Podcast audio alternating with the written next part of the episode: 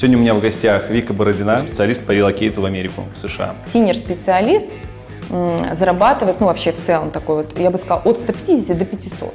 Фактически я должна была 3-4 года сидеть без работы. Не страшно? Потом я стала просто тупо писать в LinkedIn всем подряд. Facebook, Apple, Amazon, Netflix, Google. Станет тебе там энное количество лет, там, допустим, за 40, молодняк тебя уже начнет вытеснять. Ты мне уже просто дышишь в спину. Я, кстати, про зарплату так и не ответила.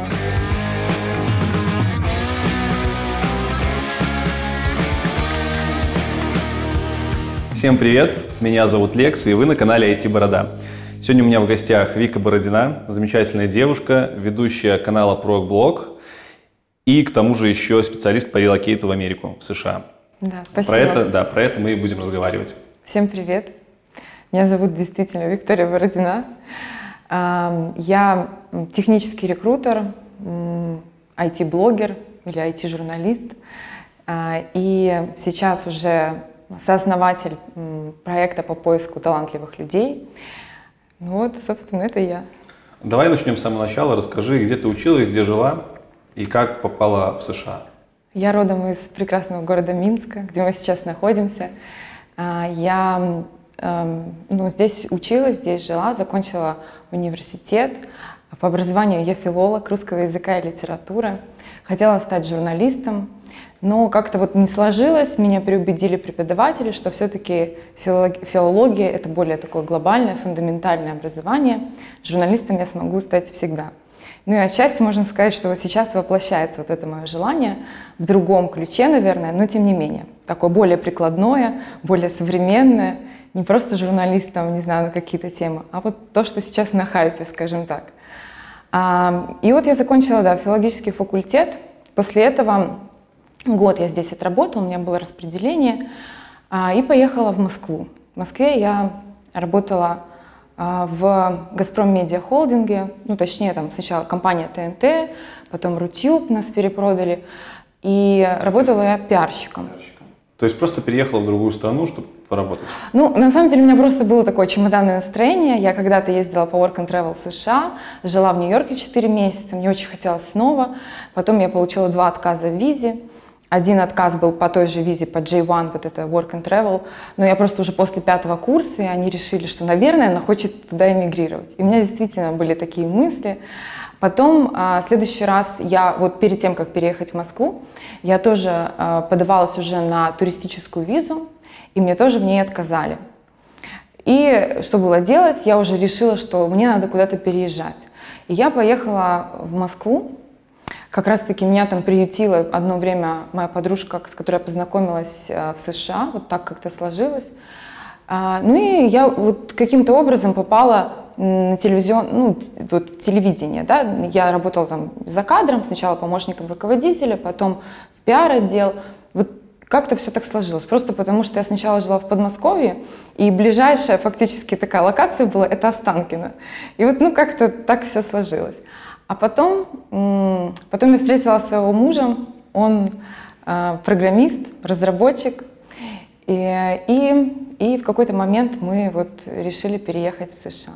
На то время, когда ты работала в Останкино, ты просто говоришь в Останкино, я такой думаю, Останкино, нифига себе, как туда можно было попасть? Это же крупная работа. Ой, первая компания, это была не, не совсем прям само Останкино, это был а, рядышком, ну, там тоже телевизионные компании арендовали а, помещение, это был видеопродакшн, и они занимались производством а, передач для НТВ, MTV, вот такие передачи. Ну, то есть они просто производили контент и продавали телеканалам. Я попала по собеседованию обычно. Я не знаю, у меня вот есть ребята знакомые, друзья здесь, да, и э, некоторые говорят, без знакомств вот не попасть в хорошую компанию. Может быть, это была не очень хорошая компания, но я нашла, правда, стала отправлять резюме до того, как я переехала еще в Москву на HeadHunter. И у меня уже, э, уже когда я приехала, у меня было назначено сколько-то собеседований. Я по ним походила, и меня, в принципе, сразу взяли на работу. Я еще сказала, дайте мне погулять недельку по Москве, и я выйду на работу. А, ну, вот так и случилось. Ну, то есть, ну, компания была не самая лучшая, не самая престижная, зарплаты были не самые белые, вот, но, тем не менее, это мне вот как-то сразу дало какой-то старт, э, я стала зарабатывать сразу какие-то деньги, себя могла обеспечить.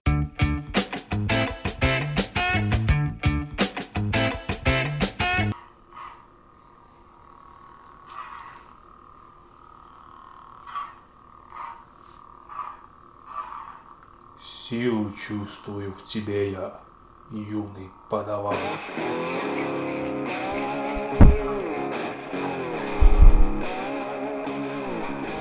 Догадались, к чему это было?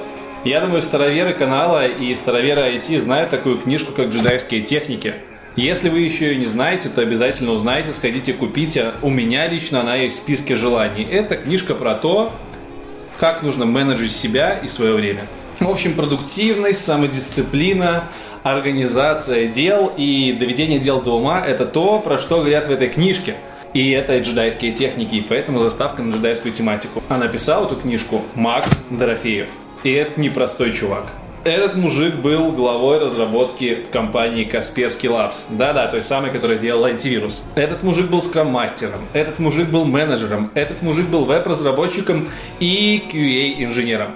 Короче, у мужика реально много опыта, и сейчас он занимается тем, что рассказывает, как же доводить дела до ума, как же айтишникам жить во всем этом потоке информации, как сохранять самодисциплину, как бороться с прокрастинацией. Это самый главный борец с прокрастинацией, с прокрастинацией на просторах Рунета. В общем, Макс Дорофеев очень крутой мужик. И этот крутой мужик 11 октября приезжает в Минск, чтобы дать нам тренинг, чтобы показать, как же применять эти джедайские техники в жизни. По ссылке в описании вы можете записаться на этот тренинг и обязательно не забывайте вводить промокод IT-борода. По нему вы получите аж целых 10% скидки. В общем, друзья, 11 числа, город Минск, Макс Дорофеев, джедайские техники доведения дел до ума.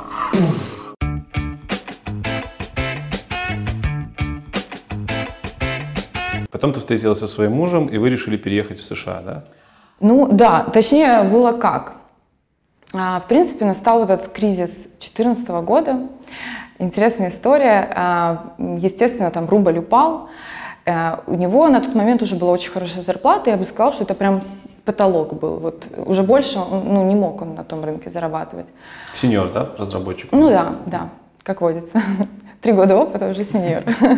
вот. Но а, потом его один друг, он нашел удаленную работу на американский стартап. И, его, и он там получал типа 5 тысяч долларов. И в переводе на российские деньги это было 400 тысяч рублей. И это просто казалось невероятная зарплата.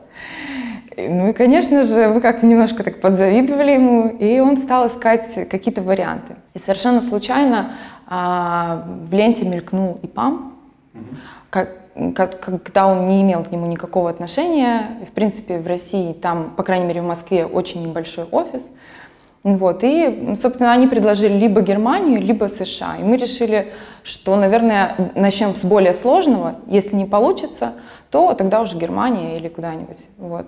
И так получилось, что он в первый же год, вот перв, с первого же раза, он получил эту визу H1B, хотя она вот имеет квоты, и сейчас очень сложно ее получить, по-моему, только там 25% получают. Ну вот как-то так все сложилось, значит, мы должны были. Но ты же была не айтишницей. Нет. То есть ты просто поехала за мужем. Да, да, я и сейчас не айтишница, ну, в таком понимании, да, я не технический специалист. А, да, я поехала, H1B виза, она предполагает, что человек, который ее получает, он работает, а его партнер, муж, жена, дети, они не имеют права на работу до получения грин-карты. А, и, соответственно, обычно получают грин-карту ну, там, через 3-4 года. Фактически я должна была 3-4 года сидеть без работы. Что меня, в принципе, радовало первое время, когда я туда ехала, потому что я как-то выдохлась на работе, мне уже не очень нравилось то, чем я занималась. Поэтому я сначала обрадовалась, но потом, конечно, вот это самое сложное, это было найти себе применение и не просто, ну, применение можно разное, да, найти, но то, которое тебя будет как, как личность удовлетворять. И для меня это было сложно. То есть я сначала какие-то на себя такие бытовые вещи взвалила, ну, в принципе, что понятно. но, э, видимо, я как-то не чувствовала свою ценность. И вот я себя искала, э, искала, искала, пробовала, училась там, э, волонтерила, что-то чем-то таким занималась. И начала вести канал, другой сначала. Обо всем и ни о чем. Как многие, которые приезжают в Америку, они начинают рассказывать о том, как там живется. Но в целом какие-то механизмы Ютуба я поняла. У меня даже были видео, которые набрали миллион просмотров. Да.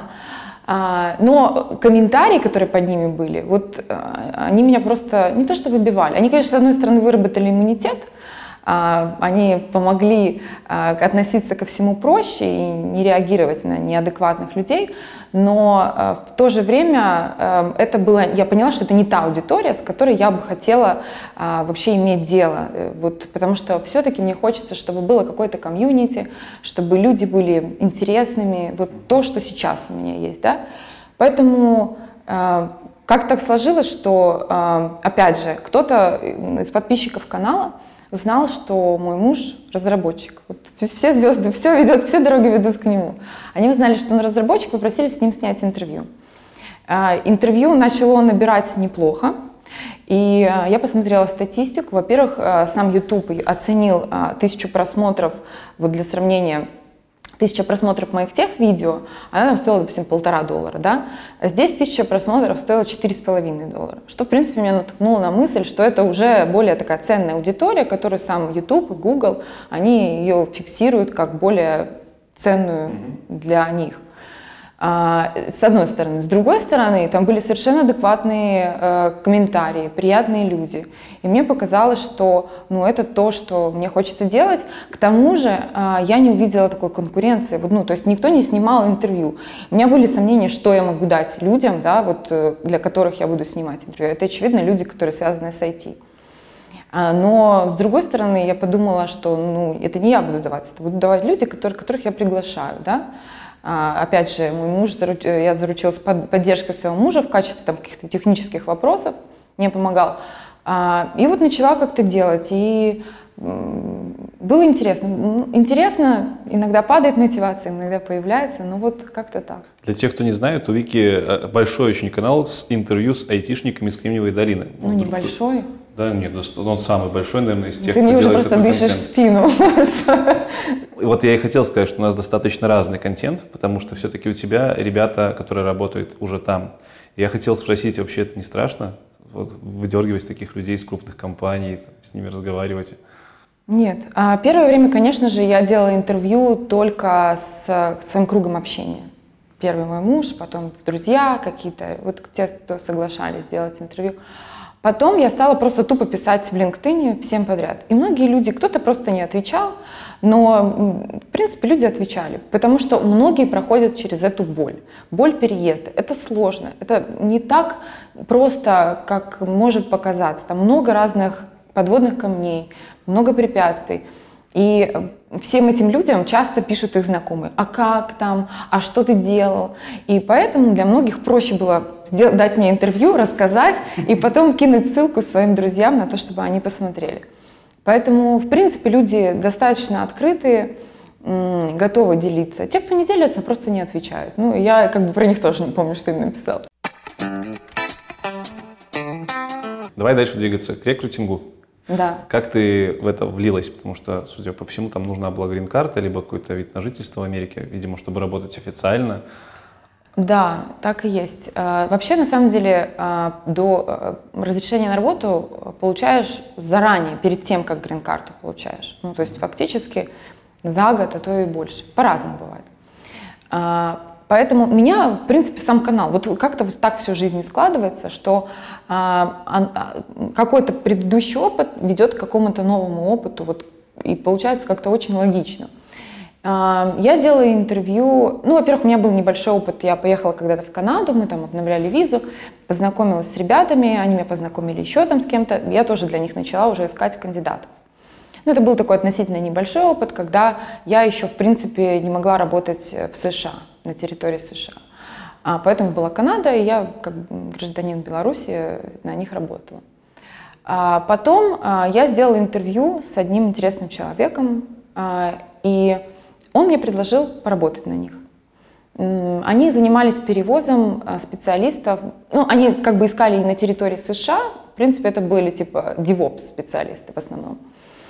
А, но они, конечно же, рассматривали релокейт специалистов, потому что там не хватает, плюс те, которые есть, они уже как бы знают себе цену. Это не Михаил случайно? Нет, это Артемий Кропачев, у меня было mm-hmm. с ним интервью. Очень крутой специалист. Ссылочку оставим. Да, а, вот. И, собственно, он мне предложил а, поработать на них.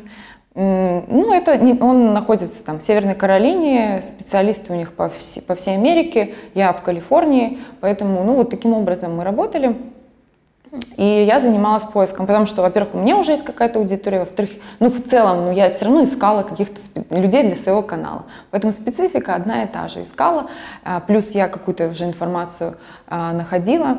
И они перевозили по О1 визе. А я слышала, у меня много знакомых, которые по этой визе переехали. Вот. Э, ну и, собственно, вот, вот этим я занималась. А потом так э, сложилось, что а, на меня вышел один человек, да, э, как бы он искал себе партнера по бизнесу. Он сам является держателем О1 визы. Это виза для экстраординарных специалистов, она так называется, всех отпугивает, но на самом деле все не так страшно. А, и, собственно, ну, а у меня вот канал, да, у меня какая-то экспертиза. Опять же, я тоже занималась тем, что искала специалистов для перевоза по О1 визе. И вот как-то так сошли звезды, и вот сейчас мы занимаемся этим проектом. Вот, ну вот если вкратце. Это проект у вас название интересное. Юдевс. Да, Юдевс, прикольно, так мне понравилось. Ой. Уже ссылочку оставим, гляньте. Да. Давай переходить к основной части. Основная часть будет про то, как вообще переезжать, кого ищут компании, про визы. Начнем с компании. Да. То есть вот кто такой идеальный разработчик для американской IT-компании? Идеальный разработчик — это человек достаточно гибкий, который умеет добывать знания. А, меня часто задают вопрос, нужно ли, а, вот какой там стек технологий нужно учить, да, чтобы быть востребованным. У меня нет ответа на этот вопрос, потому что а, сегодня ты работаешь с одним стеком, завтра ты можешь работать с другим стеком. Опять же, возвращаясь к личному опыту моего мужа, он а, приехал, он Java разработчик, но он приехал и работал на Go. Ни разу до этого он не изучал Go, на нем не, не писал, но начал работать на Go. Также он, а, как сейчас уже тоже проводит собеседование, они долго искали Java разработчика, ну в идеале, да, Java, потому что они пишут. Но они взяли человека, который не знает Java, и начал работать на Java. Это ремарочка, это в Амазоне, да? Да, это он работает сейчас mm-hmm. в Amazon. И а, поэтому я бы сказала так, что в принципе компании, а, с одной стороны, стартапы, ну, с стартапом, конечно, в идеале, вот у них есть какой-то там, вот они работают с каким-то стеком технологий, в идеале им нужен специалист, который будет на этом стеке работать. Но, во-первых, они вынуждены конкурировать с компаниями Funk, да, ну, то есть со всеми крупными компаниями. Funk расшифруй, не все знают. А, Facebook, Apple, Amazon, угу. Netflix, э, Google. Вот. Э, и, соответственно, э, ну, у них выбор тоже, им приходится конкурировать с гигантами, поэтому они не всегда вот так точно могут находить. С другой стороны, мы все знаем, что компании, ну, стартапы, у них все занимаются всем, поэтому тут тоже такой момент. Что касается крупных компаний, то, опять же, они э, хотят э, нанимать, как я уже сказала, людей э, гибких и э, умеющих добывать знания. Потому что, во-первых, э, да, вот сегодня человек пришел и работает на проекте с какими-то технологиями, но все, всем известно, что разработчики, вообще люди, они склонны к тому, чтобы уставать от каких-то одних и тех же дел. Поэтому э, крупные компании могут легко перевести в другую команду, и человек может попробовать себя с другими технологиями. Опять же, случается и другое. Бывают какие-то экспериментальные проекты, там, не знаю, какие-то задачи бывают э, временные. И в итоге человека хотят удержать внутри, да, специалиста, поэтому э, нанимают, в принципе, уже тех, кто будет готов передвигаться, кто гибкий. Плюс ко всему, а, есть, ну, вот, например, Facebook, у него известная практика, что они, в принципе, набирают фу, в пул, потому что им нужны специалисты пул, всегда. В смысле, даже там, если нет проекта, да, Они ну, они, да, вот они редко набирают под конкретный проект. Мгм. Как правило, они просто набирают, потому что они знают, что они нужны, эти специалисты. И а, часто человек, и я, кстати, это не единственная компания, в которой именно так устроен процесс, но они берут э, специалиста, да, там, а, с ним провели собеседование, все понравилось, и дальше месяц такой установочный, вот этот пул, да, как бы Бенч бассейн, у нас да. называется часто. Как? Бенч. Ну, Бенч. типа сидишь на скамейке. Ну да. Нифига не делаешь. Ну, там не совсем. А ты ходишь и знакомишься с разными, э, есть какая-то внутренняя система, где ты можешь посмотреть, что где открыто, какие должности, вакансии. И ты ходишь, знакомишься с менеджерами, а, смотришь, как ты совпадаешь по софт-скиллам с ними, а, чем занимается команда. И вот в течение месяца определяешься, куда ты хочешь пойти. А испытательный у них есть срок? Вообще есть Ну, ли такое понятие?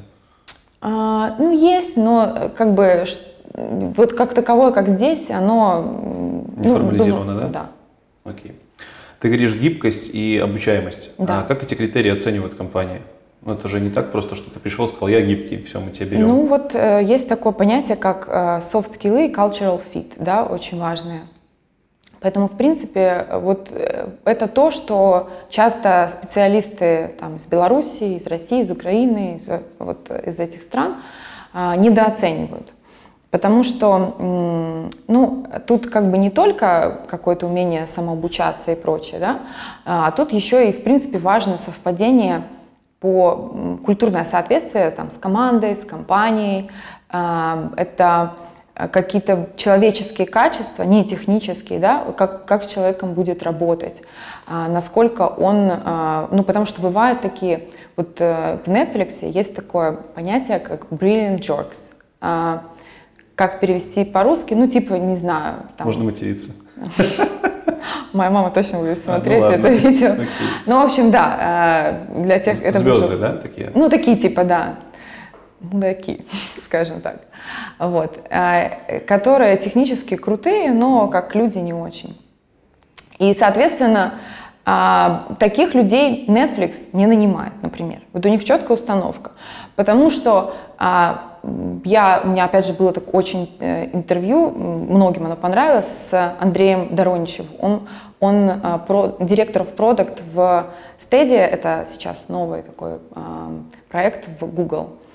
И вот а, фактически я его не цитирую, но передаю его мысль, а, транслирую ее, что команды работают. Ну, то есть над задачами работают команды, не отдельные люди. Задач будет много, поэтому важно сохранять в команде хорошую, здоровую атмосферу, уметь наладить контакт а, между людьми этой команды, чем просто а, как бы эту задачу решить. Потому что то, что я наблюдала, а, м, и в принципе мои знакомые до сих пор подтверждают, что вот в нашей культуре, да, вот здесь восточнославянская, да и в принципе я думаю, что и там где-то в Казахстане, в Узбекистане похожая ситуация, люди а, вот решая какую-то задачу, у них какая-то постоянная борьба.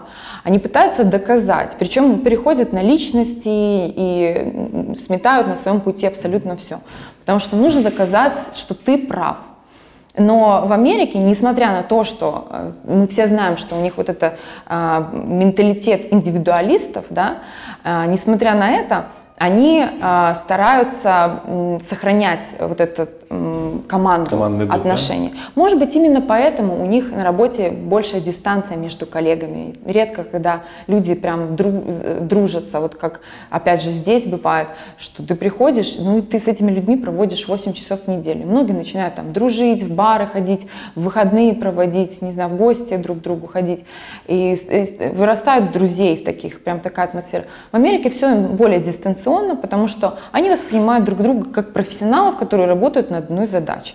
Поэтому, а, опять же, где-то это хорошо, потому что это не переходит в какие-то личные отношения и с- позволяет сохранять достаточно ровные отношения. Окей. А как насчет высшего образования магистратуры?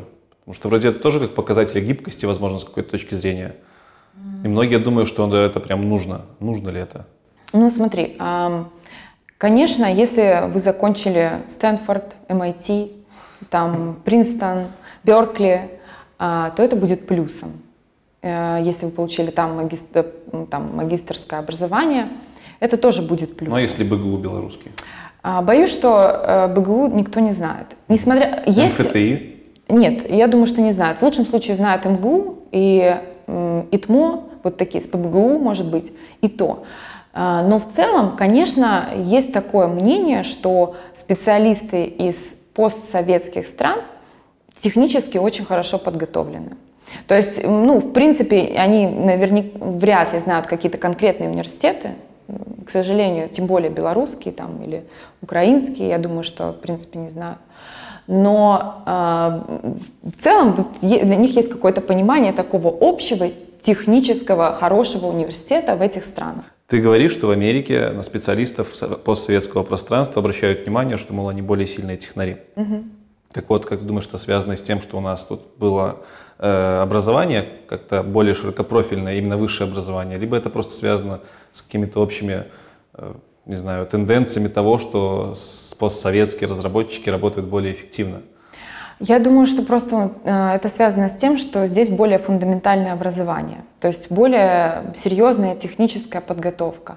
А, про- ну и, собственно, да, да, специалисты хорошие, но, как я уже сказала, не стоит забывать про софт-скиллы. К сожалению, у нас это очень хромает, умение общаться с другими людьми, умение а, находить общий язык. А на каких специалистов в Америке самый большой спрос? Вот именно айтишников, разработчики, они же разные есть, веб-разработчики, там, гейм-девы, security, там, много всяких.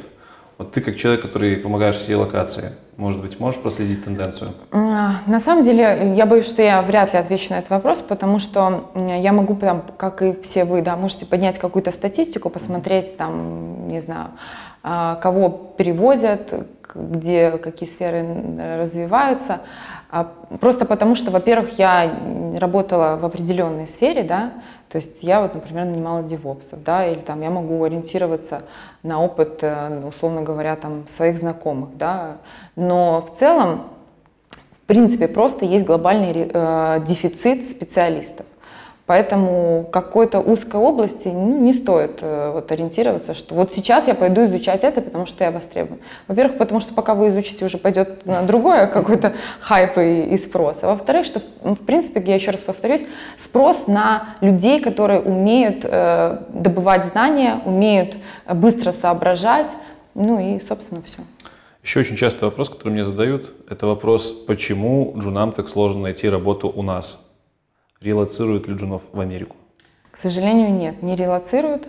А, ну, в таком понимании, вот как специалистов уже. Но есть различные стажировки, есть а, различные мероприятия, которые проводят крупные компании, выездные, да, типа там рекрутинговые какие-то ивенты, а, когда ты можешь прийти, э, принести свое резюме, пообщаться. Часто, а, опять же, компании крупные отправляют своих а, сотрудников в университеты, То есть, в принципе, молодняк набирают, да? Конечно, набирают. Просто для вот такого релокейта, для вот этих виз, которые есть, там три визы да, основных, а, к сожалению, так не перевозят.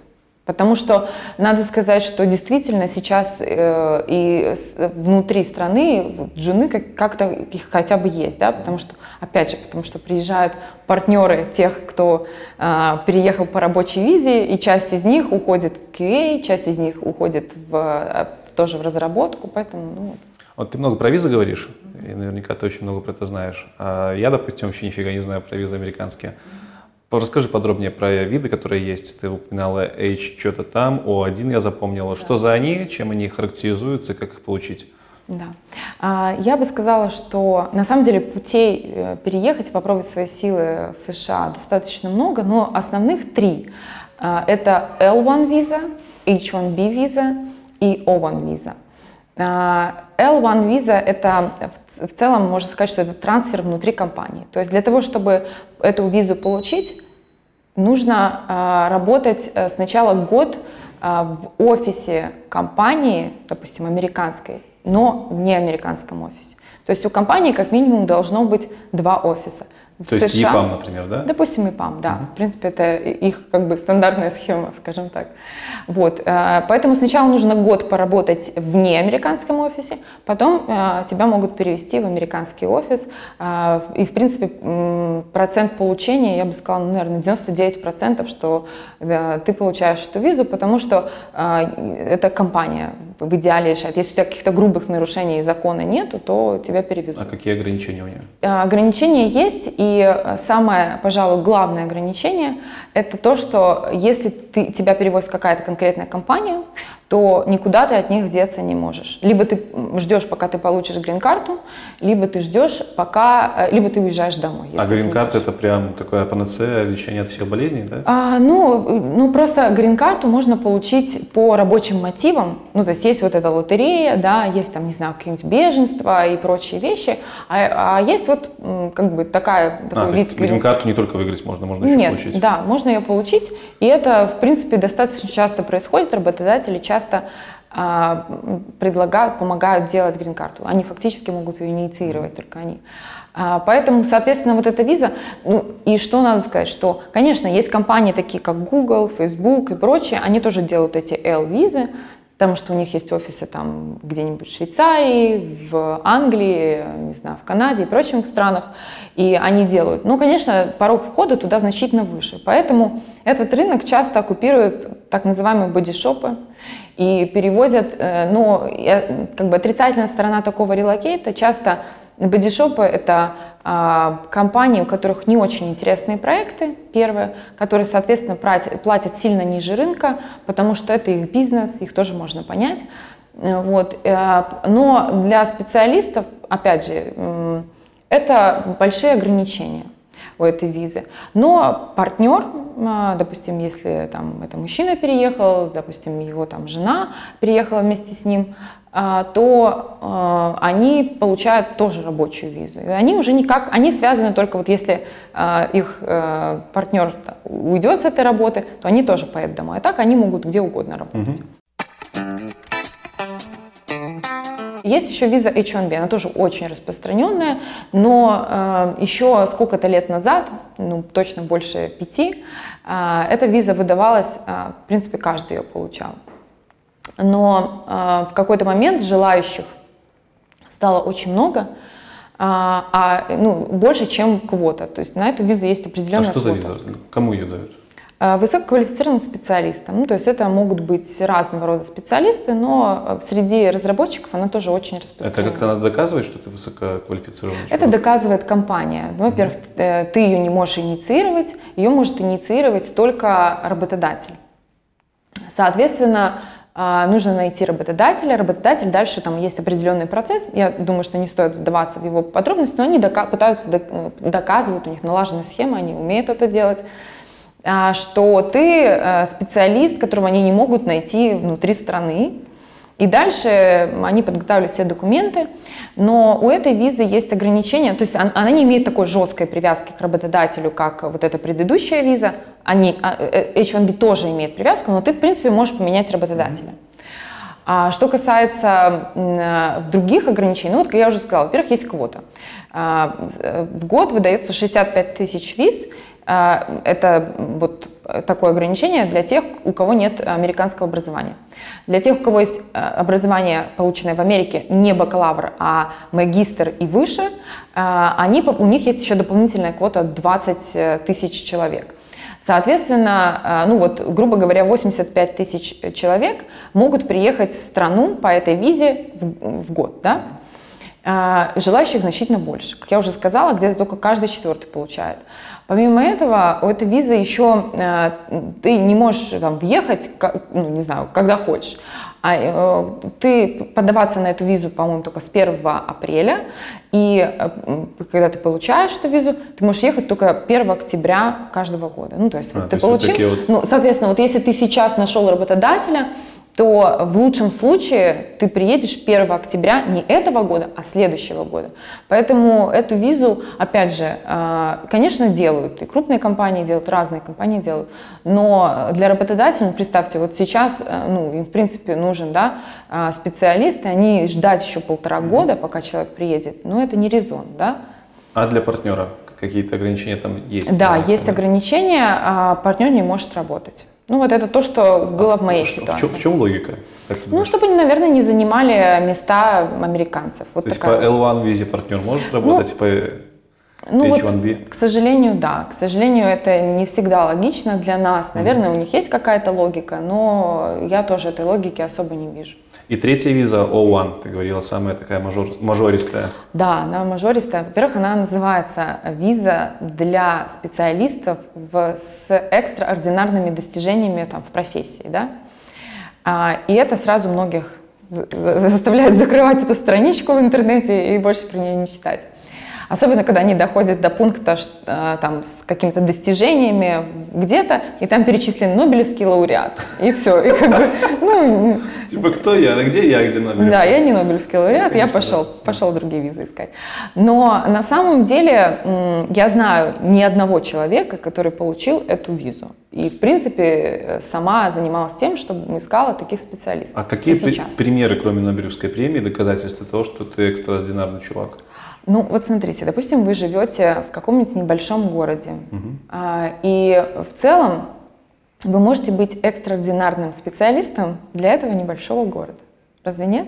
Вы можете, да, там у вас будет зарплата, ну, там есть различные пункты, их а, там порядка 10, а, говорят, что именно нужно. Для того, чтобы получить эту визу, нужно удовлетворять трем из этих десяти. Ну, э, в идеале, вот поскольку сейчас я уже это развиваю как бизнес, то э, мы рекомендуем для своих э, клиентов, делаем там 4-5, чтобы всякое бывает, иммиграционный офицер решает, что это не подходит. Так а какие пункты вот эти вот Ну, например, нужно научные публикации. Может быть, может не быть. А потом участие, как, как, какая-то известность в медиа, да, допустим, там, о вас написали интервью, или вы написали какую-то статью в медиа тоже, которая читалась хорошо. Ну, естественно, это должны быть тематические медиа. А потом а, выступления на конференциях, да, авторство, ну, условно говоря, это тоже можно приписать научная статья, а может быть какой-то курс вы где-то провели, да, а, это должны быть рекомендации от э, специалистов. Ну, а, они должны быть должным образом написаны. Ну, условно говоря, там, это может быть от э, какого-то там профессора в университете, когда вы, вы закончили, до вашего коллеги. Ну, естественно, это должен быть не junior, там, не middle, наверное, а скорее senior позиции. В лучшем случае Нобелевский лауреат. Ну да, это в идеале. Вот, поэтому, э, и вот, собственно, как показывает практика, конечно, э, что я хочу сказать, что вот а, для поскольку мы знаем все, да, что программисты, вообще IT-специалисты часто интроверты. Поэтому для них выступить где-то вообще, ну, они даже не понимают, куда себя приложить. Собственно, поэтому мы и создали вот эту историю, а, потому что а, часто есть люди, которые талантливые, действительно, они работают хорошо в своей профессии, но для, э, в американской в целом культуре, а, и эта виза в особенности предполагает, что нужно еще показать всему миру, что ты классный специалист, да, что ты вот в чем-то а-ля экстраординарно. На самом деле ты, может быть, себя в жизни... Вот все, э, кого, э, в принципе, я знаю, которые переезжали по один визе, они никогда себя не квалифицировали как экстраординарных людей. Но такая виза так называется, и просто нужно э, зрить в корень, да и, в принципе, вот это, как говорится, такая наша вот эта смекалка, да, как она, постсоветская, что ли, Постсовет. она здесь очень пригодится. Надо читать между строк. Насколько по времени даются эти визы? Нужно ли их обновлять? Да, их нужно обновлять. Э, на самом деле, вот это сложный вопрос, потому что, ну, там, э, они даются о Anvisa точно типа три года там с возможностью обновления. H1B тоже. Но вот нам ставили H1B, почему-то мне всегда ставили меньше. У меня э, муж из России, ему там давали, условно говоря, там на два года, что ли, а мне давали на один год. Но я, честно говоря, не знаю, с чем это связано. А, я слышала, что, а, как правило, вот э, США как-то дает на такой срок визы, насколько страна дает, в которой, ну, то есть вот Беларусь, допустим, дает на, на год, и вот они так на Ты год. каждый год ездишь в Беларусь обновлять ее? Ну, если я не выезжаю, есть такое понятие, как статус, а есть э, понятие, как виза. Да? Виза – это в целом просто въездной билет. Вот угу. Ты можешь просто пересечь по ним границу. А статус, он легальный будет. Вот статус на там, три года, потом а статус обновляется. чем? А, все. А чем он обосновывается? Каким-то документом дополнительным статус твой? Да, это, там есть определенная форма, я не помню, к сожалению, ее там 795, что ли, 7, 7, ну что-то такое, ай, что-то. Вот ты еще говорила про work and travel. Да. Типа нельзя ли просто получить туристическую визу и поехать работать? А, Или это вот как раз-таки со статусом тут будет расхождение, ты не, не сможешь официально работать? Ну, э, смотри, вообще я не рекомендую действовать как- э, какими-то нелегальными путями, когда есть намного более простые легальные пути. Там типа ехать и, э, ну, я знаю таких людей, которые приезжают и по туристической визе что-то там работают, надеются, что им дадут рабочую визу. Но, не знаю, есть просто более простые пути легальные. Ну, наверное, можно. Есть такой миф, может даже не миф, я не знаю, что... Нет, он не миф. Почему миф? Короче, требования к кандидатам в Америке, в США, они почему-то другие. Типа, когда ты, слышишь, когда ты хочешь куда-то переехать в Америку, тебе сразу говорят, давай там учи алгоритмы, да, учи там какие-то базовые вещи. Хотя у нас собесы, они по-другому немножко проходят. У нас все-таки больше по технологии искали. Да. Ищут, как ты уже и говорила, в, в Америке технологии они менее важны, если это не стартапы. Может быть, еще какие-то выделишь э, такие яркие моменты отличия требований к разработчикам там и у нас. А, ну да, ты правильно сказала. В принципе, это такое основное, что а, собеседование устроено по-разному. Потому что в целом нужно выявить э, инженера, да, не там PHP-разработчика или Java-разработчика, а в принципе инженера, человека-инженера. Поэтому э, есть какой-то такой э, унифицированный э, способ э, вычислять этих людей. И это... Детектор лжи. ну да, это собеседование на алгоритмы. Потому что это все-таки такая фундаментальная вещь. И э, в целом, а, но опять же, с другой стороны, а, ее можно и натренировать. Есть прекрасная книга Cracking the Coding Interview, а, которая помогает просто вот решать, решать, решать, решать и э, решаться и получить офер. Но а, в целом да, вот э, это большое различие, к которому многие не готовы. То, что здесь спрашивают по технологиям, там по алгоритмам и каким-то более фундаментальным вещам. И, и многие теряются, и часто найти первую работу очень сложно, а, потому что люди не готовы к тому, что их так будут спрашивать. И э, когда они получают первый отказ, второй отказ, двадцатый отказ, они опускают руки, и кажется, что ну все, я говнокодер. Да? Но на самом деле нужно понимать, что это просто отдельный скилл, который нарабатывается. Это просто способ понять, вот и- и его нужно принять. А как насчет языка? Какие там требования по языку английскому? А английский язык, ну, э, Или как на- таковых требований, ну, требование одно, чтобы ты понимал и тебя понимали, и все. Ну, э, насколько важно, э, там, э, условно говоря, вот есть там PM, да, а есть разработчик. Конечно, PM нужен лучше английский, потому что это его, скажем так, прямой инструмент отчасти. То есть какого-то там явного требования, что нужен там, не знаю, B2? Нет, Hyper никаких экзаменов, никаких вот этого всего нет. Поэтому тоже есть особо такие спе- специалисты, которые просто натренировываются, вот они на слух, еще что-то, их чуть э, шаг влево, шаг вправо, и они уже не понимают. Но в целом э, английский нужен для того, чтобы человек себя комфортно чувствовал. Когда меня спрашивают, какой уровень английского должен быть, чтобы можно было там искать работу, переехать и прочее, а, да нет таких требований. Ну, ну, наверное, там какой-нибудь интермедиат должен То есть быть. типа да. чувствуешь, что понимаешь, чувствуешь, что можешь изъясниться? Да, но при этом ты можешь понимать там, но ты можешь не понимать индусов, потому что у них свой акцент, или ты не можешь понимать англичан, а там же все намешано, там разные национальности. Поэтому это тоже, ты в принципе можешь неплохо понимать английский, там фильмы стандартно смотреть, где-то там что-то изъясниться, но раз приходишь, и, во-первых, у тебя стресс, потому что ты попадаешь в новую компанию, в новую страну, новый менталитет, все новое, Э, тебя оценивают, новый как способ вообще проверки твоих знаний, да, еще и английский язык. Поэтому, конечно, чем у тебя лучше английский язык, тем меньше у тебя будет стресса. Но да, нужно учитывать, что есть акцент, и что, в принципе, нужно, м, ну, нет никаких ограничений по английскому языку. А как проходит вообще типичный собес? То есть у нас собес это там три часа, и хорошо, если тестовое задание, и потом тебе сказали, берут тебя или нет. А, ну, кстати, вот три часа это даже ты меня удивил. Ну, это, что... это, это много, три часа. Там Да. Два часа где-то в среднем у нас собесы проходят.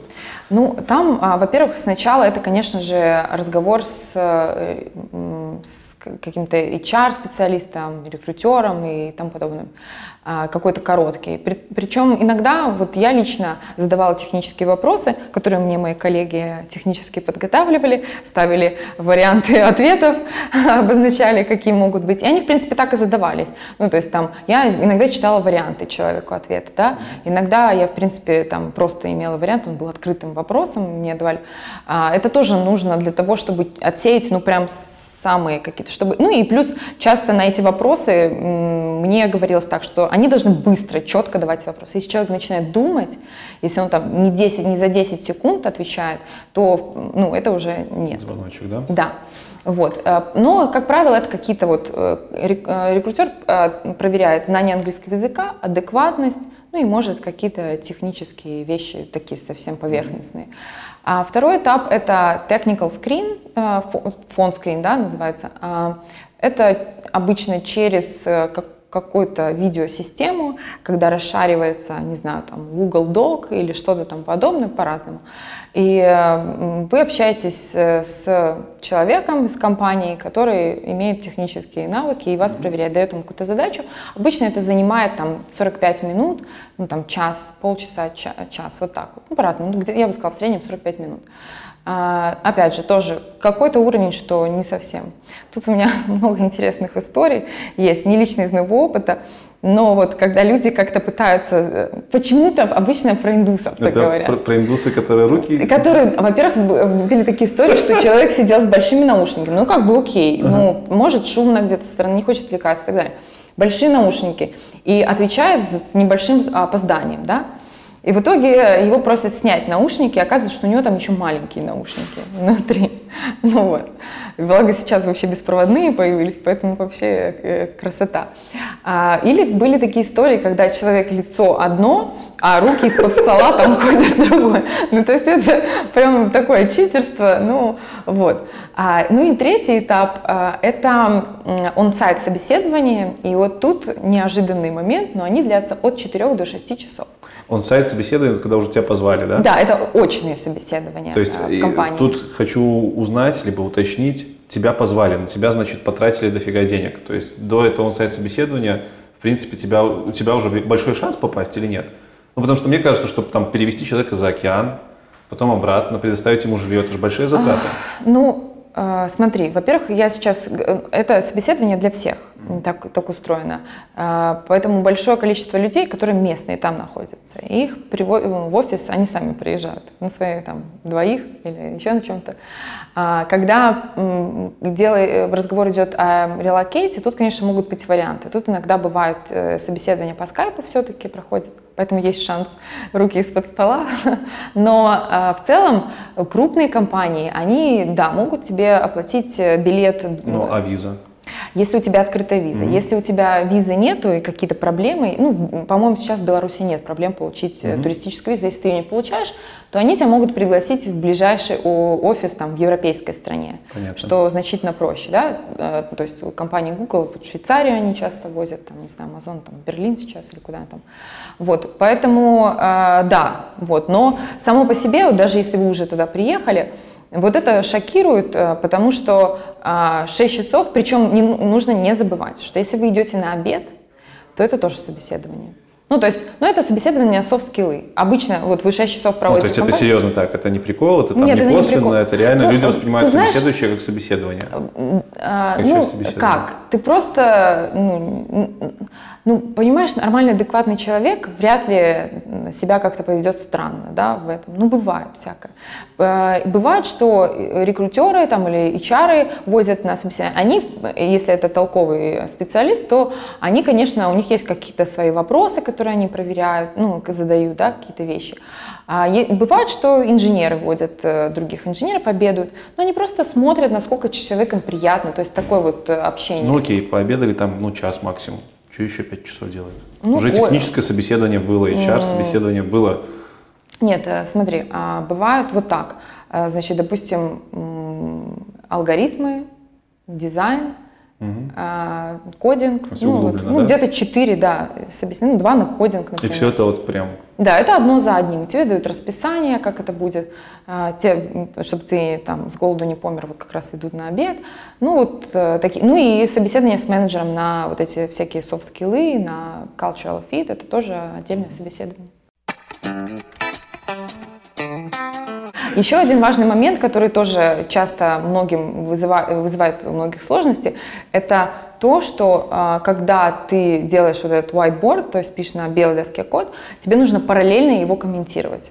Вот а, я, я не знаю, может быть, сейчас уже тоже так, но раньше я знаю, что а, ты сначала, тебе дают задачу, ты думаешь, потом ты пишешь, потом комментируешь. У них принято все сразу делать.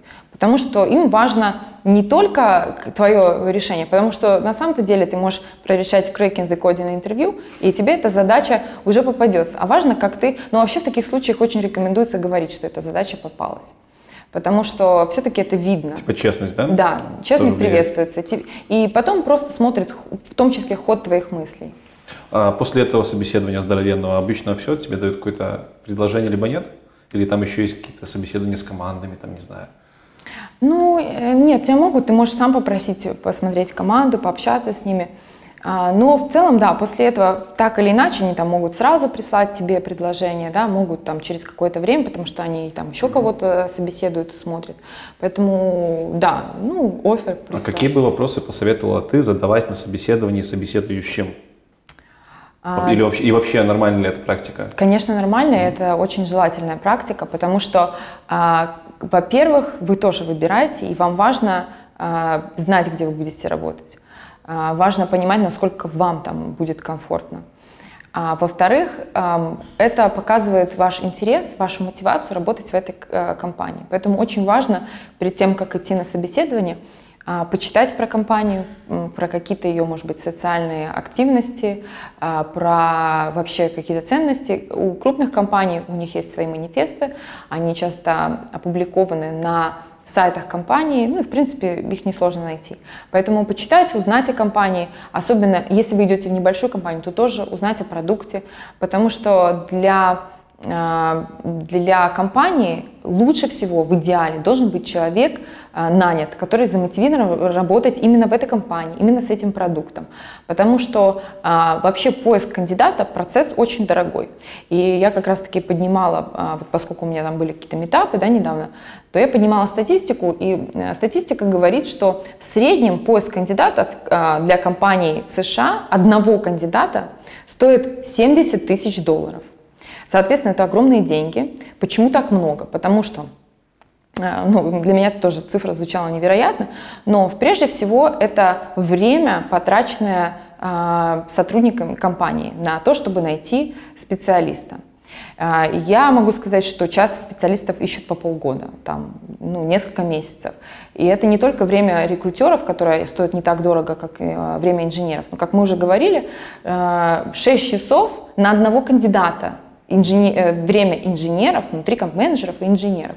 А надо сказать, что а, зарплаты у инженеров ого-го какие, да, и вот особенно, допустим, про Кремниевую долину, если говорить, то а, там синер-специалист зарабатывает, ну вообще в целом такой вот, я бы сказала, от 150 до 500.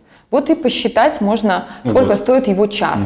А он собеседует, и сколько людей, а, сколько э, должно быть потрачено таких часов на поиск одного кандидата, потому что многие же Понятно, отсеиваются. да, отсеиваются.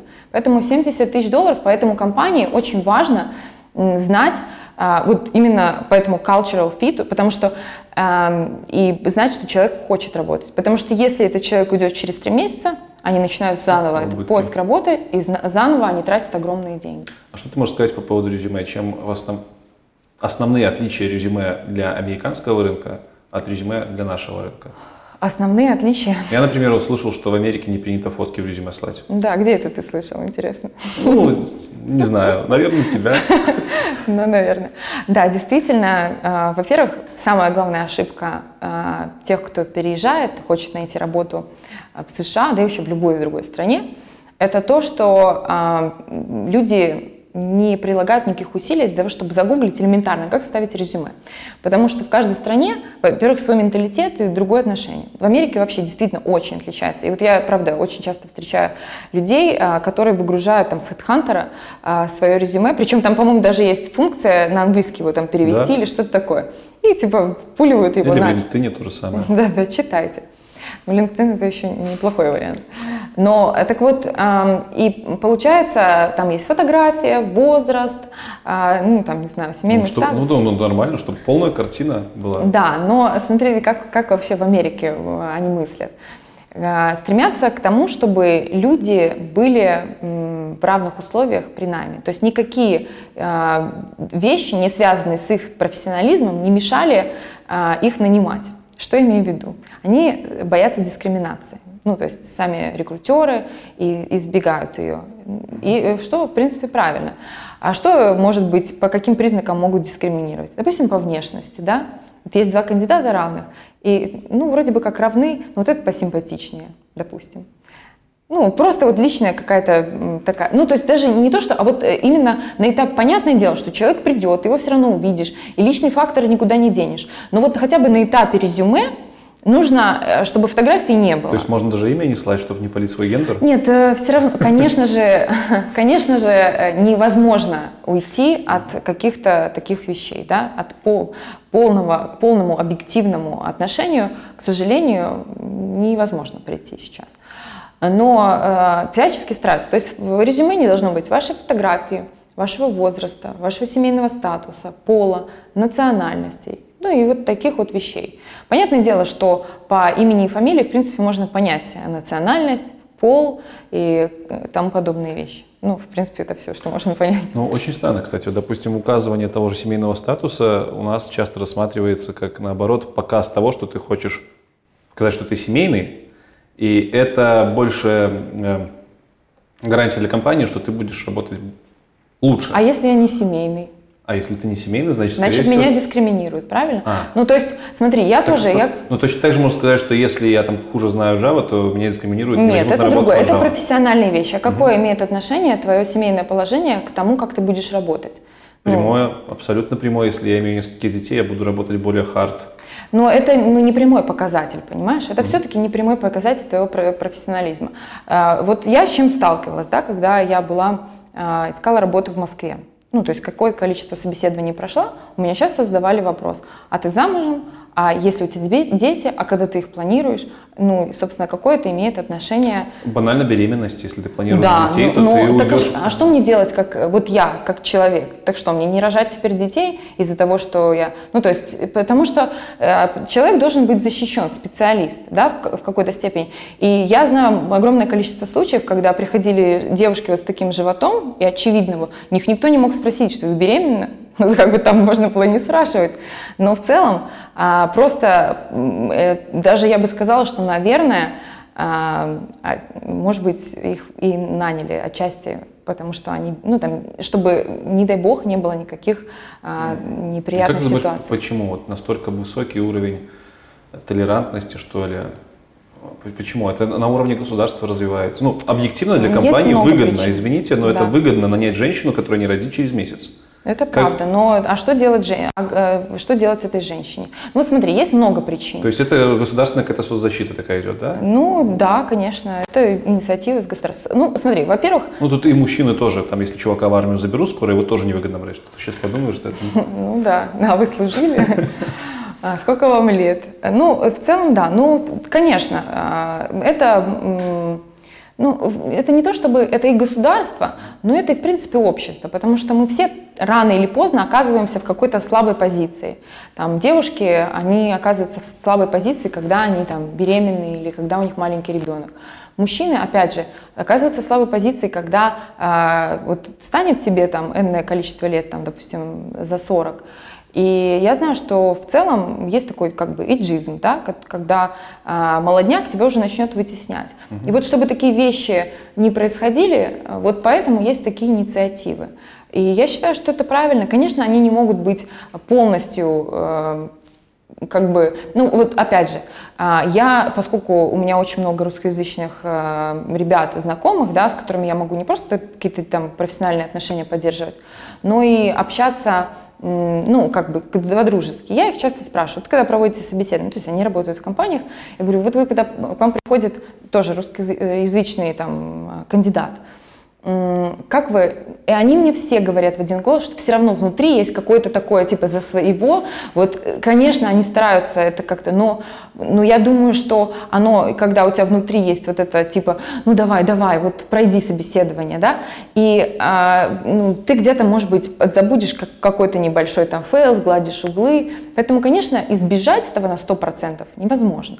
Но э, вот это то, что мы уже так глубоко в причины вот этого всего, но это то, что отражается в резюме. То есть, если у тебя будет фотография, если у тебя будут э, данные, которые могут привести к дискриминации, то твое резюме отправится в урну. Потому что ни одному рекрутеру не хочется рисковать своей работой из-за того, что ты не поинтересовался, не загуглил, что нужно делать. Более того, это показатель того, что ты человек, который не гибкий. Но ты, Безалаберность такая, да, типа? Ну да, но ты просто приехал, приехал и говоришь, любите меня таким, какой угу. я есть. Навязываешь свои какие-то да. ценности. А, diversity. Да. Я слышал это в твоем этапе, первый раз это слово, и что-то мне кажется, это вот как-то связано с тем, о чем мы сейчас говорим. Можешь подробнее да, сказать, что за термин, про что это вообще? Да, diversity – это diversity. Э, разнообразие, да, переводится. Ну, в контексте профессиональном это скорее разнообразие э, в каком-то этническом плане, да, там, не знаю, гендерном плане и других планах, э, э, в какой-то группе, ну, в частности, в рабочем коллективе. А, есть несколько причин, почему это важно, почему за это топят компании, почему за это топят государство. Компания, я бы сказала, что два, две причины. Первая, а, как мы знаем, особенно вот в Кремниевой долине, все стремятся создавать глобальные продукты. Для того, чтобы создавать глобальные продукты, нужно иметь глобальный взгляд на вещи. Соответственно, конечно, бывают какие-то продукты, которые создаются под какую-то узкую, допустим, под мам, да, или там, не знаю, еще под какое-то меньшинство, допустим, да. Но в целом мы видим, что Google это глобальный продукт, который для всех. Facebook это глобальный продукт, он для всех. Amazon точно так же. А, поэтому для того, чтобы создавать глобальный продукт, нужно иметь внутри команды э, э, глобальный взгляд. Но, как мы знаем, все-таки инженеров, которые очень нужны, большинство мужчин. Поэтому в этом контексте, опять же, важно, чтобы были и женщины внутри команды, да. Опять же, если мы, э, чтобы это были представители разных национальностей, да, чтобы это были представители разных, ну, я не знаю, каких-то других меньшинств, да, ну, там, не знаю, э, ЛГБТ, почему, например. Почему вот ЛГБТ, допустим, выделяют, а, допустим, какие-нибудь религиозные меньшинства не выделяют? Почему не должны быть там э, пять православных, пять католиков? Ну, смотри, в принципе, никаких квот нету на то, чтобы э, это, ну, э, получается так, что э, все равно люди из разной национальности, они так или иначе несут какой-то религиозный с собой контекст. Даже если ты атеист, но все равно есть в твоей культуре, потому что, а, опять же, если говорить там про православие, да, вот здесь, Странно, что мы заговорили об этом. Но в целом э, для многих это не религия сейчас, а какая-то культура или традиция. Там часто люди ходят э, в церковь красить или то красить яйца не потому, что они там верят в Бога, а потому что для них это культурная традиция. Поэтому они так или иначе все равно это с собой несут. А, и э, что касается второй причины, по которой компания хочет видеть в Э, в своем коллективе разных людей, это удержание. Потому что, опять же, э, и я все время возвращаюсь к примеру женщин, ну он просто такой наиболее наглядный. Вот я прихожу в коллектив, и сидит там 80 инженеров, допустим. И я одна, да, девушка, женщина. И я походила там на обед с ними, еще где-то, там шуточки, которые мне непонятны, или там, не знаю, ну какие-то такие вещи, которые мне делают мою работу некомфортной. Э, если бы там была хотя бы еще одна девушка, то мне уже было бы лучше. То вам было бы вдвоем некомфортно. Ну, вероятнее всего. А если бы у нас было 10, то уже было бы, ну, все-таки лучше. И так про любые меньшинства. То есть, опять же, если э, ну, мы там русскоговорящие, э, я прихожу и я вижу, что там сидят одни китайцы, то, наверное, мне будет не так комфортно. А еще, а еще если они начнут только по-китайски говорить, что как бы часто происходит. А если там будет кто-то русскоговорящий, то я уже буду себя как-то более комфортно чувствовать. И это касается всех сфер. Поэтому э, почему я говорю, что э, это влияет на удержание. Вот я пришла, вроде бы все хорошо, хорошо, но в какой-то момент э, я понимаю, что мне некомфортно. Я через три месяца ухожу. Для компании это невыгодно. Точно так же, почему, например, ну, на мой взгляд, есть вот эти гей-парады, да, на которые выходят компании, и они идут со своими транспарантами. А, потому что они показывают, что вот, посмотрите, мы поддерживаем вот эти меньшинства, да, и у нас вам будет комфортно, приходите. Потому что, конечно же, среди них есть классные специалисты, и компании в них заинтересованы, и они показывают, что мы хорошо настроены, вам будет у нас хорошо, приходите. А, есть еще государство, как я уже сказала. Государство заинтересовано в том, в создании положительных примеров, Потому что есть определенные социальные группы, у которых, допустим, ниже образование, ниже уровень достаток, у них меньше мобильность социальная. Поэтому, э, когда, э, опять же, эти группы видят положительные примеры, например, я, допустим, там, э, чернокожая женщина, да, ну так сложились исторические обстоятельства, что действительно эта группа людей дискриминировалась, их образование в целом, наверное, ниже, социальная мобильность ниже и так далее. И государство, ну, оно же не может принуждать, оно может только добровольно э, создавать положительные примеры, когда, допустим, э, эта женщина, э, да, она придет, посмотрит, что там тоже есть, или там, не знаю, мужчина, э, ну, неважно кто, да, но они посмотрят просто, что вот есть такой же пример, и, и, потихоньку э, эта социальная группа начнет э, этому примеру следовать. Приближаясь к концу нашего основного интервью, основной части, хочу тебя спросить, э, точнее не спросить, я хочу, чтобы ты поделилась тремя основными ошибками при релокейте, которые ты встречала среди своих клиентов. А, ну, я бы сказала, если так, э, на самом деле их много, но если так объединить, это м, самая большая ошибка – это неподготовленность. Вот как я уже сказала, что человек не загуглил, что такое резюме, как оно должно выглядеть. Точно так же это касается и прохождение интервью, когда ты тоже не готов, приходишь, ждешь, тебя по технологии будут гонять, а оказывается, что алгоритмы. Но есть еще и другие вещи. Есть, например, которых тоже хотелось бы выделить, это, а, например, то, что можно торговаться по оферу, да? то есть э, его обсуждать. Причем, вот как устроено, я, кстати, то, когда вот тоже проводила метапы, я спросила у ребят, говорю, а вот у кого есть акции компании?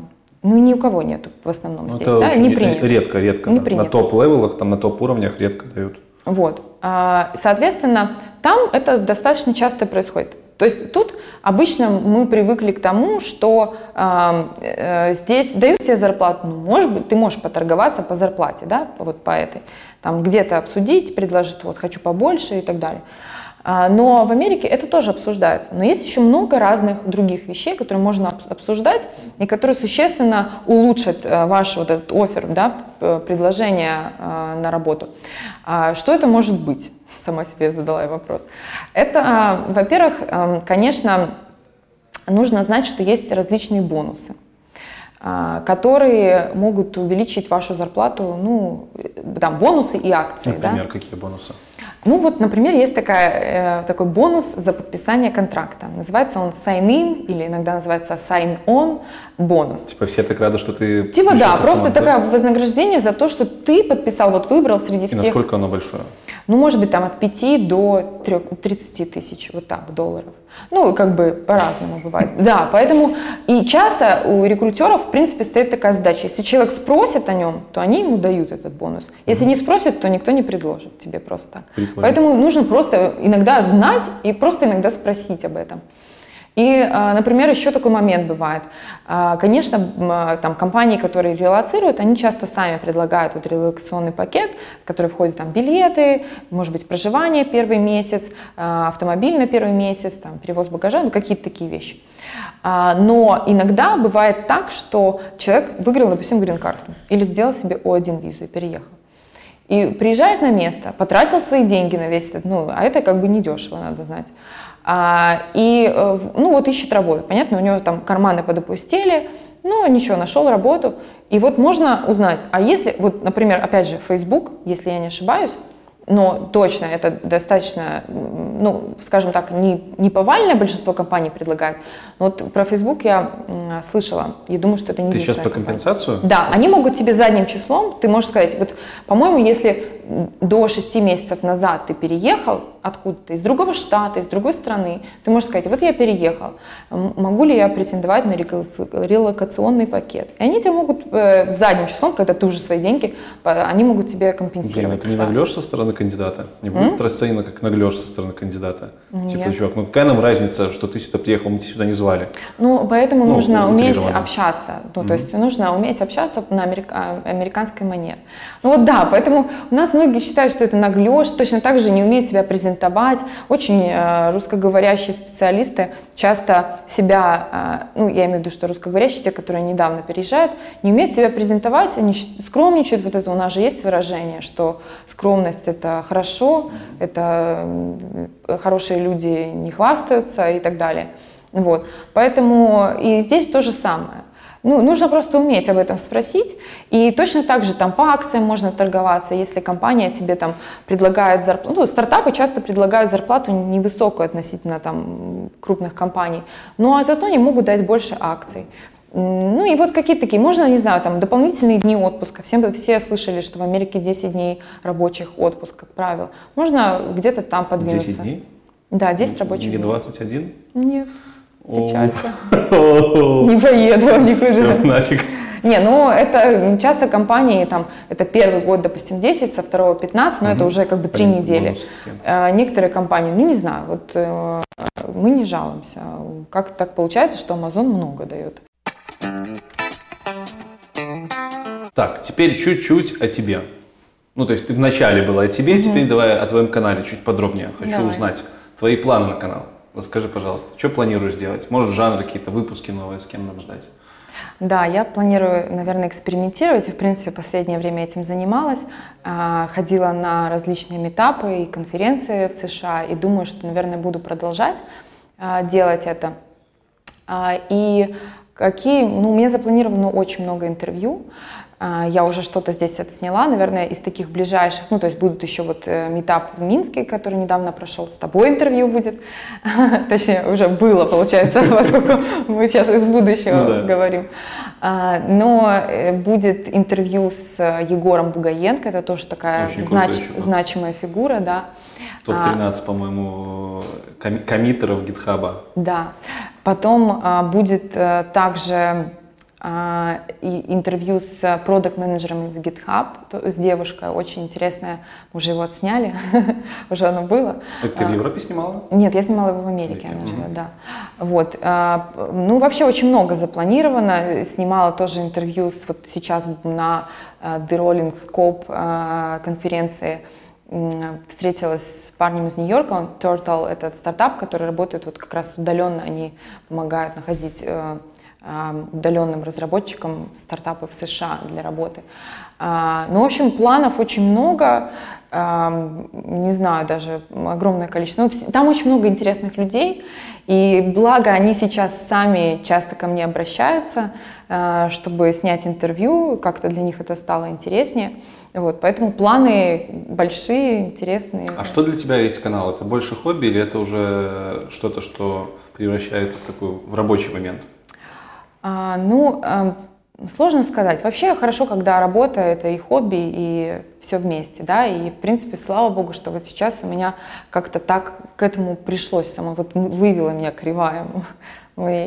Но а, в целом Конечно, сейчас уже отчасти это и работа, потому что мой а, вот UDEVS, э, вот этот проект, компания, да, они связаны с, с тем, что, тесно связаны с каналом, потому что обычно нашими клиентами становятся люди, которые смотрят мои видео, которые как-то уже наблюдают за мной, доверяют мне.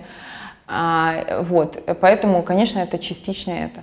А, но для меня всегда интересно, потому что мой канал приносит мне такое большое количество знакомств интересных, разных.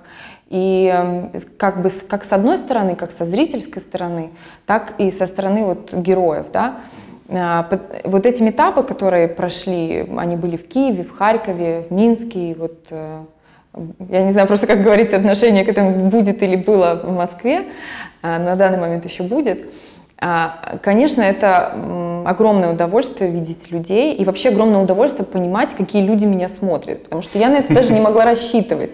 А, Смотрят очень классные специалисты и, или молодые ребята, которые только вступают на эту стезю, но а, у них горят глаза, и это очень приятно. И для меня неожиданно, что я все-таки что-то им могу дать. Наверное, не я в основном, но, наверное, Ну, как минимум моя через заслуга. тебя. Это Да. в любом случае На- твоя э, заслуга. Я, конечно, не буду, да, прибедняться, но наверняка есть моя в этом заслуга тоже. Когда ждать следующие этапы? Потому что эти прошли, ну прям, мне, я прям удивился, прям так. Да. Достаточно и Интенсивно. народу было, и люди прям были не новички. Да, что Далеко. интересно, что в прошлом году, когда я приезжала, ну в Минске я буду приезжать э, каждый год, потому что у меня здесь живут родители, и, естественно, буду проводить метапы. А, вот, поэтому здесь, если кому-то интересно, то будут каждый год проходить. Про какие-то другие города, наверное, Москва тоже будет, потому что я там жила, у меня остались там друзья, я все равно туда заезжаю, и мне всегда приятно встретиться еще и с новыми людьми. Про другие города не знаю, но я надеюсь, что будет, потому что для меня это действительно большая мотивация, потому что я не знаю, как у тебя, потому что это все-таки прям твоя специальность, да, и, но я часто теряла мотивацию делать что-то. Потому что сложно пишутся иногда вопросы, да, сложно, ну, разные причины бывают. Кажется, что ты ничего не привносишь иногда. Но вот когда ты видишь этих людей, которые тебе там или пишут комментарии, или пишут в личку, или приходят, тем более приходят к тебе на мероприятие, а есть ребята, которые там, например, э, вот в Минске приехал парень из Бреста, приехал Да, да. и уехал потом на поезде. В, в Киеве были ребята, которые из Днепра приехали, да, ну то есть вот это мотивирует, потому что ты понимаешь, а, ну никакие деньги, ничто не могут так сильно замотивировать. На время могут, но больше всего, конечно, мотивирует то, что ты кому-то помогаешь, Да, что ты кому-то согласен, важен. Полностью согласен. Теперь у нас блиц. О, я надеюсь. Это 10 до 10 вопросов с моей стороны, которые я тебе не показывал. Они будут короткие, ты отвечай на них как угодно длинно. Ну, да. Ничего страшного, не Хорошо. волнуйся. Ты можешь скипануть один вопрос, можешь, в принципе, скипануть все, все, но за это тебя в комментариях Загасит просто. загасит просто, да. Так что поехали. Да. Как ты относишься к оттоку специалистов из СНГ в США? Не чувствуешь ли ты себя таким Штирлицем, А, ну, смотри. противоположностью Штирлица? Я отношусь э, к этому, я радею, болею за то, чтобы здесь было что-то классное, да, и чтобы эта область здесь развивалась. А, И я думаю, что есть, э, как, к сожалению, небольшое количество людей, которые возвращаются и привносят что-то свое. И я надеюсь, что, и, опять же по метапам, а, смотря, я вижу, что не все люди хотят переезжать. Есть люди, которые просто интересуются, как там происходит. И я служу им каким-то окном в это. Поэтому они просто что-то сюда привносят. Но чувствую ли я себя? Я думаю, что э, виноваты нет. Потому что я предоставляю людям возможность. Это их право, воспользоваться или нет. А, И с государственной стороны, я думаю, что запрещать кому-то куда-то уезжать, это неправильно. Нужно создавать здесь возможности и условия, которые будут позволять этим специалистам э, здесь работать, здесь развивать бизнес. Вот такой ответ. Хорошо, принято. Теперь расскажи, пожалуйста, про зарплаты программистов в Силиконовой долине. Возьмем среднестатистического разработчика и на разных уровнях. Джун, middle, senior. Какие будут у них заработные платы? А, ну, очень большой диапазон, потому что, как я уже сказала, есть э, различные акции и прочее и тому подобное. А, я бы сказала, что, наверное, Джун может получать Тут тоже очень все сложно, потому что может 60, но это прям самые такие... не- тысяч в год, Да, да? тысяч в год, а, до До. вычета налогов. До вычета налогов. Да. Но это прям минимум, да? А после вычета, вычета это обычно процентов 50 где-то? Нет. Чтобы платить налог 50%, нужно зарабатывать 2 миллиона долларов в год в Калифорнии, где больше всего налоги. А сколько? Что налог? Ну, э, Обычно. опять же, очень э, прогрессивная шкала налогообложения. Поэтому все зависит от того, один вы, сколько вы А, то зарабатываете. есть там есть вычеты разнообразные. Да, и, ну там, если у вас есть на иждивении, не знаю, дети или там жена, муж а, и так далее, да, то это тоже приходит. Если вы взяли там, не знаю, дом в ипотеку, очень много различных. э, Окей, хорошо. Тогда задам тебе вопрос, как человеку, который вот с семьей живет в США. Сколько вам в среднем в месяц нужно денег, чтобы жить комфортно? Ну, во-первых, наша семья состоит из двух человек. Да, без детей. Э, Да, эм, поэтому, ну, комфортно, я не знаю, но мы, допустим, э, что для нас комфортно? Наверное, путешествовать где-то раз в три месяца, да, хотя бы какой-то недельный отдых куда-то. А, Наверное, не считать деньги для, за, там, что мы едим, да, чтобы это было какое-то разнообразное питание. Ну, наверное, 7-8 тысяч. Это без аренды жилья? С арендой, С с арендой, да. Ну, в принципе, нормально. Ну, как бы нет, ну это дофига для нас, но не настолько дофига, как могло бы быть. Окей, хорошо. Э, Все мы знаем, что в Силиконовой долине, там, в Сан-Франциско, да, вот это вот все плещет, вся айтишка, она там бурлит. А Я, мы- кстати, про зарплату так и не ответила. а, да, ну ты сказал, что очень размыто. А ты хочешь ответить? Нет, я могу просто Я могу порекомендовать. спросить, сколько ты зарабатываешь? А, ну у меня же нету фиксированно, тем Сколько, более, сколько твой муж зарабатывает? тем более сейчас.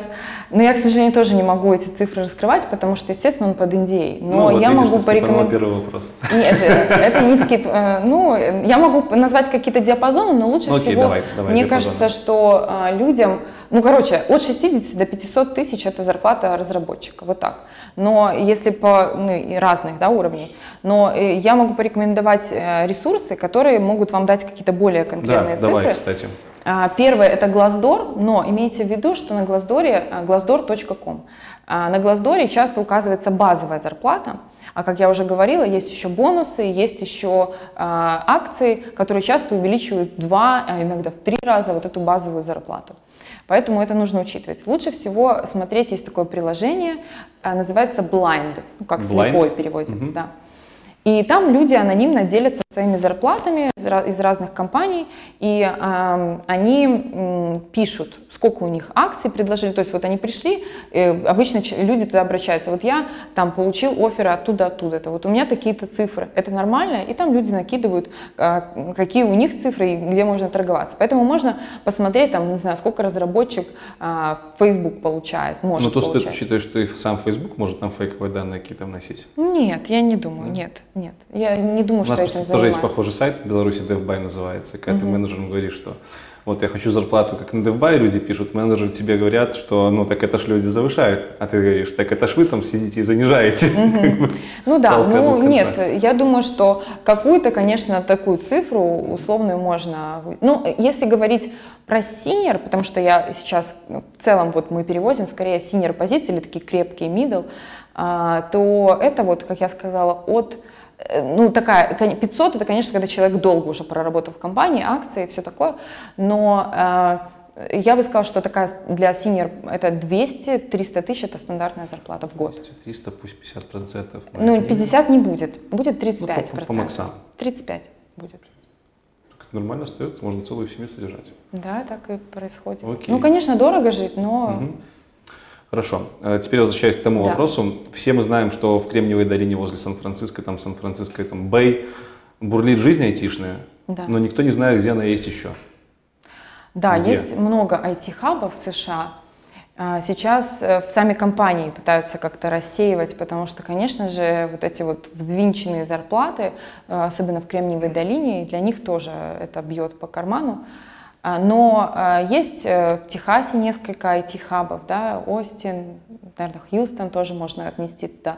Есть, конечно же, Сиэтл, ну это, в принципе, наверное, второй по значимости такой, а, где находится компания Amazon и Microsoft и многие другие компании. А, Есть, конечно же, Нью-Йорк, Бостон, Чикаго. У них есть некая специализация. Я бы сказала, что там в Бостоне это больше какие-то медицинские вещи, ну, на стыке медицины и IT, а, или робототехника. В Нью-Йорке это скорее какие-то финансовый сектор. А, В Чикаго наверняка тоже банковский такой вот э, сектор. Ну, есть там Северная Каролина, множество. Просто есть такие города, которые я, в принципе, даже название уже не помню, но, ну, вообще э, эти хабы чаще всего сосредоточены все-таки по восточному и западному побережью mm-hmm. какие-то, да, в, прям, прям в Центральной Америке, ну, наверное, Чикаго можно к этому отнести, и, и какую-то там часть э, э, Техаса. Но в целом достаточно много, потому что и есть чего выбрать, даже, э, даже по климату, ну и по ценам в том числе. Конечно, там будут зарплаты пониже, потому что даже когда, там, допустим, Amazon переводит там, специалиста из э, Кремниевой долины в Сиэтл, он там, условно говоря, на сколько-то процентов понижает ему зарплату.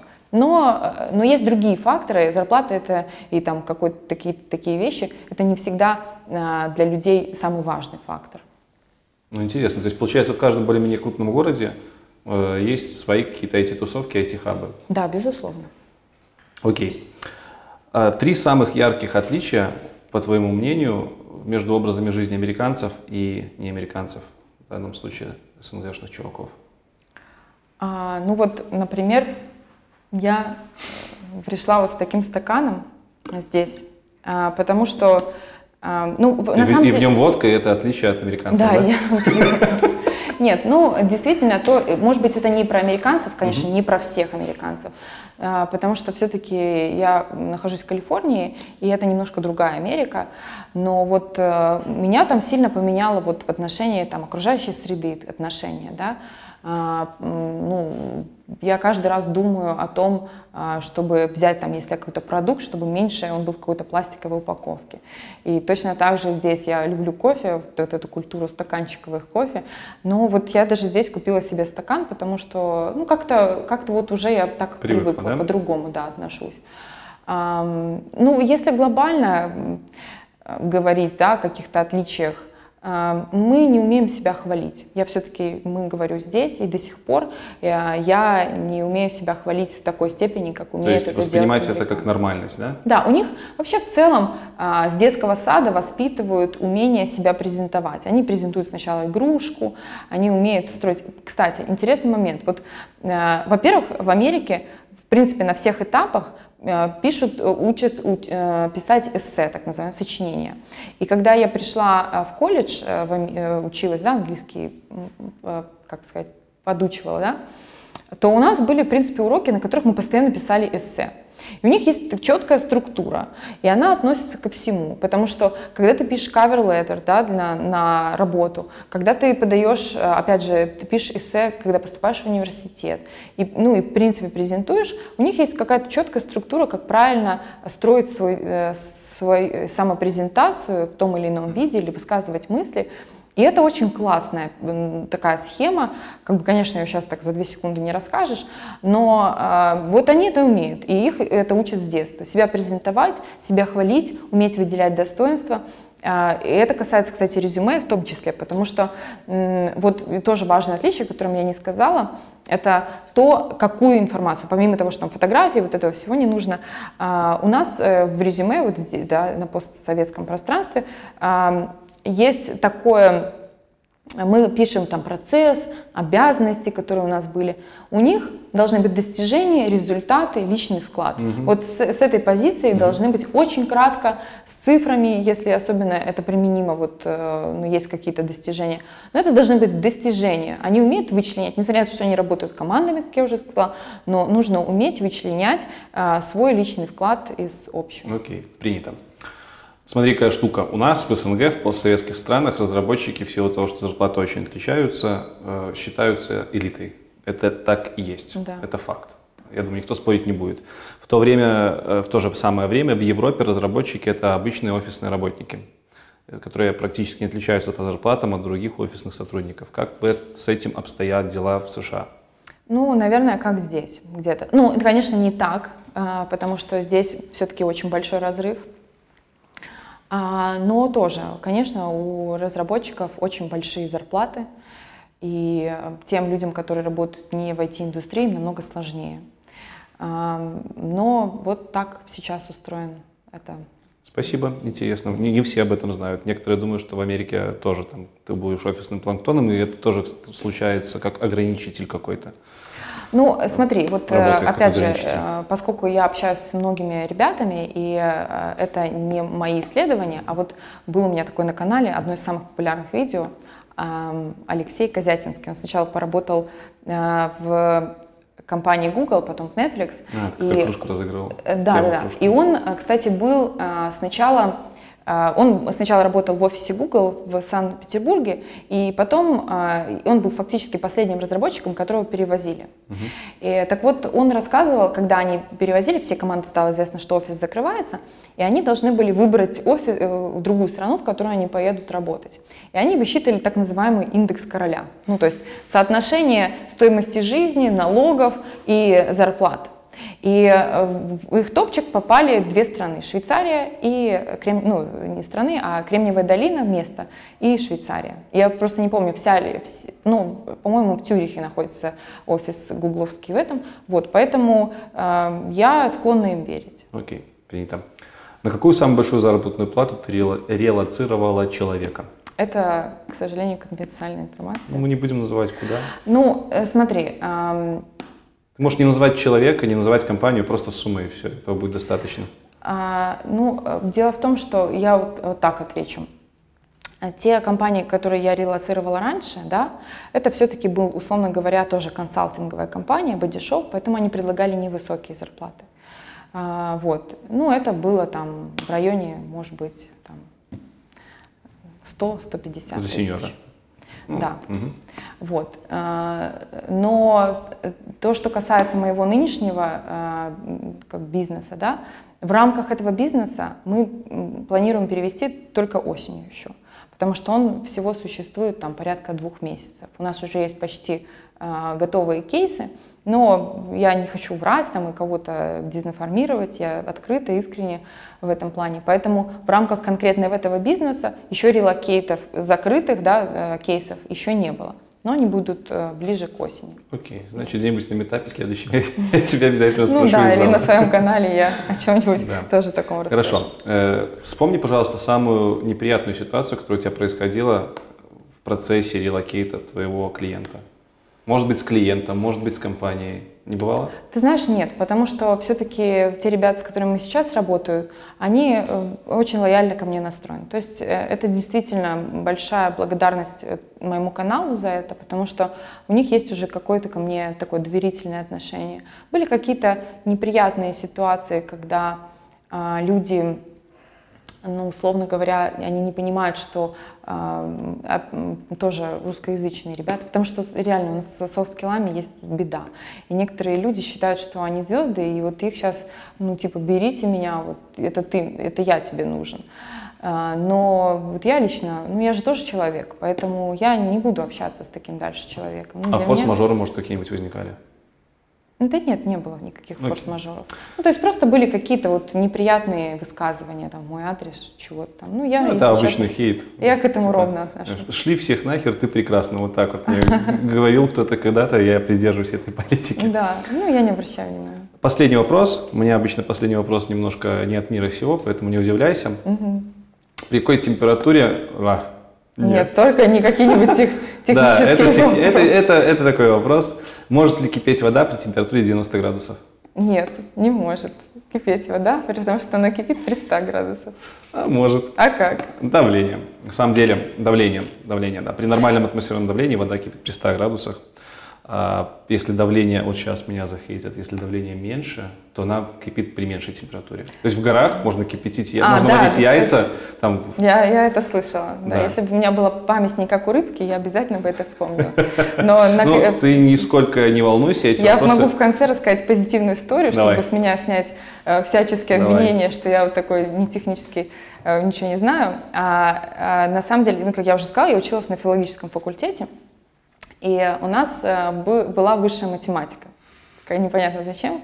Вел у нас ее дедушка. Я тебе рассказывала, ну, я зрителям расскажу. Вел у нас ее такой дедушка, он говорил по-белорусски, не знал, как заинтересовать нас. Ну, в принципе, у нас был зачет в конце. И для того, чтобы получить зачет, нужно было просто ходить на пары. Я училась в БГУ, а, и Он, значит, а так получилось, что я в эту четверть сломала руку, и у меня был такой серьезный сложный перелом, и я лежала в больнице, поэтому пропустила очень много занятий. В итоге я пришла, а, ну и как зачет сдавать? Я ничего не понимаю, ничего. И я и еще мой одногруппник был, он тоже, видимо, пропускал. И он, а, как-то мы что-то стояли, мялись, мялись, и он говорит, ну ладно, пообещай просто, что будешь доброй женой. Такие глаза добрые, ну откуда потом такие злые жены берутся? В общем-то, я пообещала, и мне поставил зачет. Мой одногруппник рассказал стихотворение на белорусской мове, и тоже получил зачет. Ну, так ты что... обещание сдерживаешь хоть? Э, да, мне это, так кажется. Это, это, это самое главное, это самое главное. Спасибо тебе большое за интервью. Спасибо тебе. Да, на этом у нас все. Обязательно подписывайтесь на канал Вики. Кроме канала мы оставим еще, наверное, твою инсту, в которой можно написать тебе напрямую. Ну, я обычно оставляю, если ты не против. Да, нет, нет. Вот, канал будет э, в ссылках, канал будет дальше в конце, так что обязательно подписывайтесь, найдете очень много интересного. Также подписывайтесь на канал IT Борода, если вы этого еще не сделали, ставьте ваши США рекрутерско крутые дорогие лайки айтишные. Можете ставить дизлайки, я тоже не обижусь, лучше не нужно. Подписывайтесь на телеграм-канал, там вся информация про видосы появляется в первую очередь. Заходите в Discord сервер, там есть люди, которые могут вам много чего нарекомендовать. Абсолютно по всяким темам. Ну а на этом все. Еще раз спасибо. Тебе спасибо, что пригласил. Было очень приятно тебя увидеть живую. Взаимно. Все. Спасибо. Всем пока. Всем пока.